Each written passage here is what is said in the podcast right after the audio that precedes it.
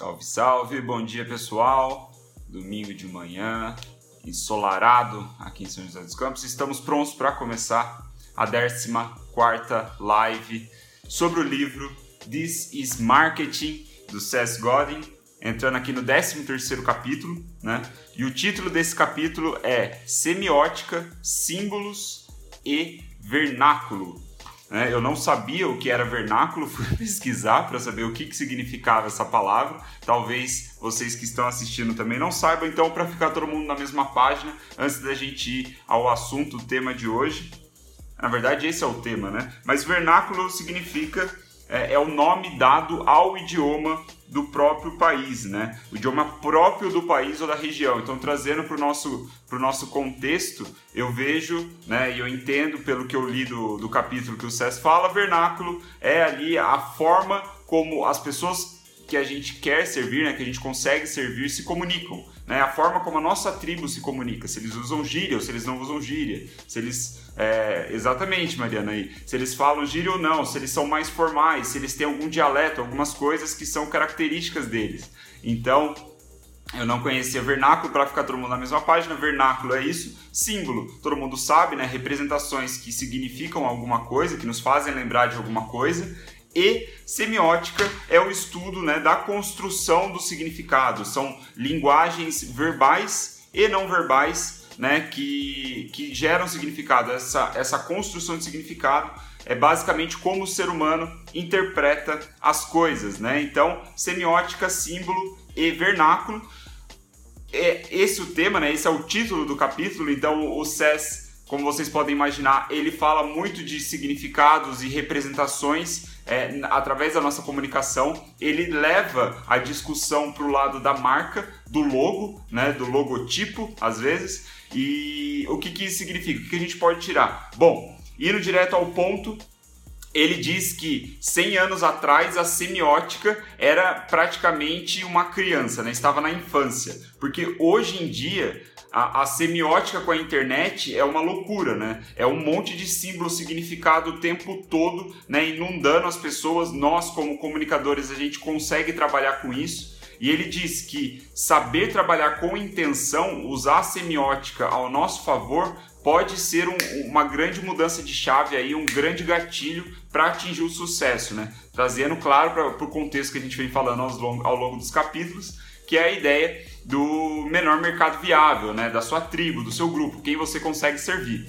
Né? Então, é, ele fala que hoje em dia a semiótica e essa construção de significados ela está muito mais complexa pela é, inundação de informações que a gente tem hoje, certo? E aí ele puxa um gancho bem interessante que ele fala né, que as pessoas ocupadas, ou seja, 99% da população, não se importa com os detalhes, com as coisas com as quais nós, comunicadores, nós, criadores, nós, empreendedores, nos preocupamos quando estamos fazendo, é, fazendo o nosso conteúdo, fazendo a nossa mensagem. Por exemplo, quando eu comecei a fazer essa live há né, 14, 15 dias atrás, eu estava preocupado com o enquadramento, como eu ia colocar aqui a, a, a câmera, né, se a luz ia estar tá clareando a minha, o meu rosto. Às vezes as pessoas não se preocupam com esse tipo de coisa, né? com esse significado, o fato de eu colocar livros atrás. Isso significa alguma coisa ou não? Então, esse é o ponto que o SES diz que a maioria das pessoas, elas não estão nem aí para isso, elas não percebem, elas estão ocupadas com outras coisas, né? E ele diz que essas pessoas ocupadas, elas fazem, elas, elas não estudam, né? Elas não prestam atenção, elas estão sempre escaneando as coisas né? É, é comum, eu, eu, acho que vocês já devem ter se pegado nessa navegação, nesse tipo de navegação na internet. Né? Às vezes você abre um artigo, por exemplo, que te interessou, que te chamou a atenção pelo título, mas você dá um scan nele, assim, né? Você dá uma rolagem de repente no celular, dá uma olhada o que está acontecendo, né? Tipo, o que, que ele vai falar ao longo do artigo, você está escaneando, você não está prestando atenção em parágrafo por parágrafo. Eu, por exemplo, vou começar a ler o livro, eu dou uma folheada no capítulo, eu tento pegar uns spoilers sobre o que vai acontecer. Então ele diz, o Cés diz que isso é natural, que todo ser humano age assim, né? Que a, a nossa percepção é de scan, né? É, é, é, é claro, tudo isso é, é meio que no subconsciente, né? E a pergunta que isso tudo é, carrega, né? A pergunta por trás disso tudo é a seguinte: o que isso me lembra? Né? A gente está o tempo todo se perguntando o que isso me lembra. Sempre que a gente tem contato com alguma coisa nova, uma coisa diferente, é essa reflexão que a gente faz para tentar entender se aquilo é para gente ou não. Né? Então, quando eu faço esse scan, por exemplo, de, do, de uma página, né, como a gente faz, um scan de leitura de artigo, a gente está tentando é, buscar na nossa mente exemplos de artigos que é, fizeram sentido pra gente, que era legal pra gente, sei lá, com gráfico, com vídeo, é, com, sei lá, de, de, repente entrevistando um especialista, alguma coisa desse tipo. Então a gente faz esse scan né, no inconsciente, sempre se perguntando o que isso me lembra. Então essa é a pergunta base do capítulo, né? Indo no núcleo, no core do que eu posso trazer para vocês hoje, para ser direto ao ponto, essa é a pergunta. O que isso me lembra? É saber que os... É é, a, o público-alvo, né, as pessoas, quem você consegue servir, eles estão se perguntando isso o tempo todo. Então, se eles estão pergun se perguntando isso o tempo todo, é importante que a gente tenha a resposta para isso, né? ou pelo menos tente direcionar é, o que a gente quer fazer com que eles se lembrem. Né? Claro, sempre com lembranças positivas, com fazer conexões positivas. É, vi que o, o, o Niga Prodígio entrou aí, já está deixando like. Quem estiver assistindo, deixa o like para ajudar a gente a distribuir organicamente, né? Ajuda na, na aparecer entre os primeiros lá da live. Mas muita gente eu sei que está assistindo é, ao longo do, do dia, o que é bem legal também. Né? Então, mas para não perder o fio da meada, né, o que é fato é que se a nossa comunicação se parecer como spam, se ela se parecer como um golpe, uma fraude, alguma coisa desse tipo, naturalmente o cara que estiver fazendo a comunicação, ou melhor, se a gente estivesse se comunicando parecido com o spam, né?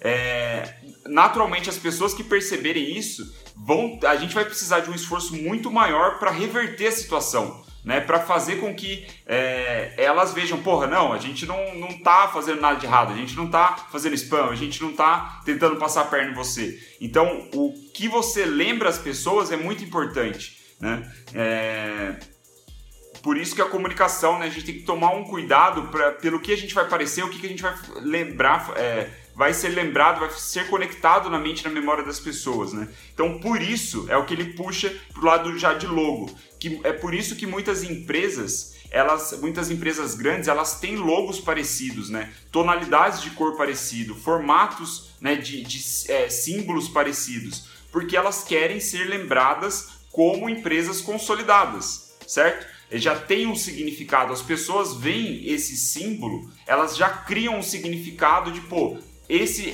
essa imagem aqui eu confio, essa imagem tem um lugar positivo na minha memória. Então não é à toa, ele fala que não é falta de criatividade, criatividade dos designers fazer algo nesse sentido. É proposital, porque os grandes designers, as grandes empresas, elas querem é, ser lembradas, né? querem ser. É, ter esse significado positivo, já que já está na memória das pessoas de novo, porque elas estão sempre se perguntando o que isso me lembra. Então, é, ele diz também né, que é, é, o mesmo motivo das propagandas de carro serem praticamente todas iguais, né, muito parecidas. A de perfume também, muito parecido. Relógio, muito parecido. Por quê? Porque as pessoas já têm na mentalidade delas, já lembram que aquele tipo de propaganda significa é, segurança, né? Significa que aquilo não é um golpe, significa que são marcas confiáveis que se comunicam daquela forma, daquele modelo. Então, é, é, por isso, né? Esse é o motivo de ter assim a mesma, a gente parecer, porra, mas todo mundo faz a mesma coisa, né? Vou fazer um negócio diferente. Nem sempre o diferente faz sentido nisso daí. Mas né? Aí já puxando para finalizar a nossa live, finalizar o, o, ponto do, aqui do desse capítulo 13, a pergunta que a gente tem que fazer é quais são os sinais que as pessoas que a gente consegue servir estão esperando, né? Quais são os símbolos, né? As mensagens ali subliminares, vamos dizer assim, que elas estão esperando e que vão é, fazer com que elas se conectem com a gente, né? Que tenham uma lembrança positiva.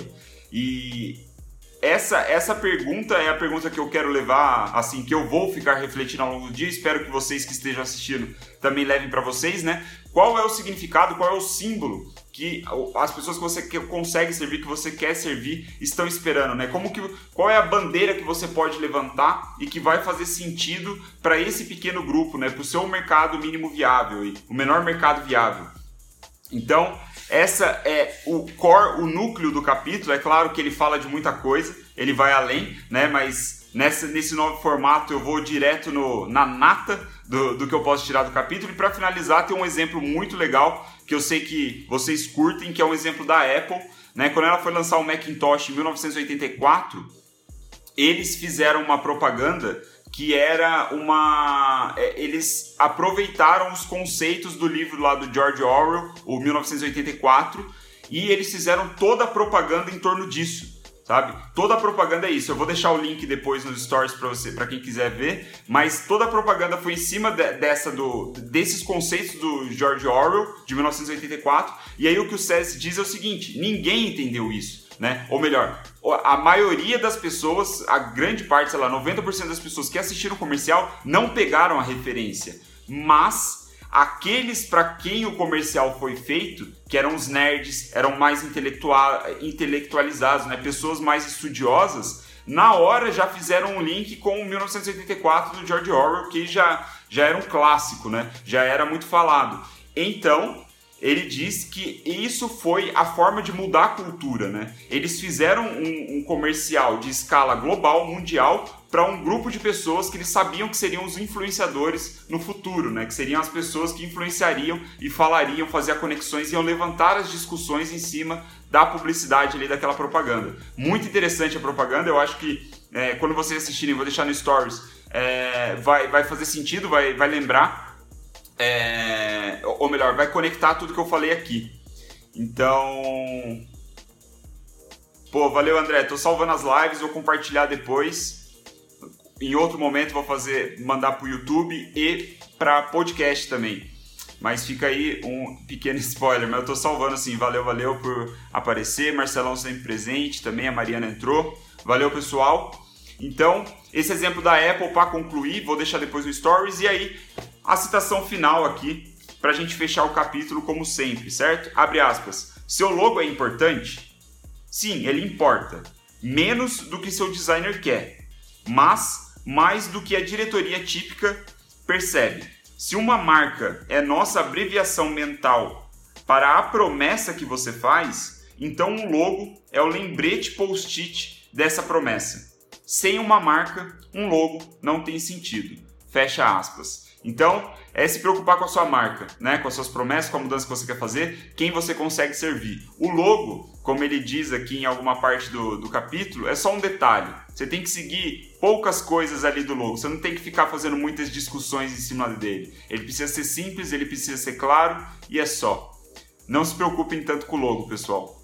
É isso. Amanhã voltamos às 9 da manhã, 14 capítulo, né? Tratar pessoas de uma tratar pessoas diferentes de maneira diferente. Valeu aí para quem assistiu, valeu para quem vai assistir.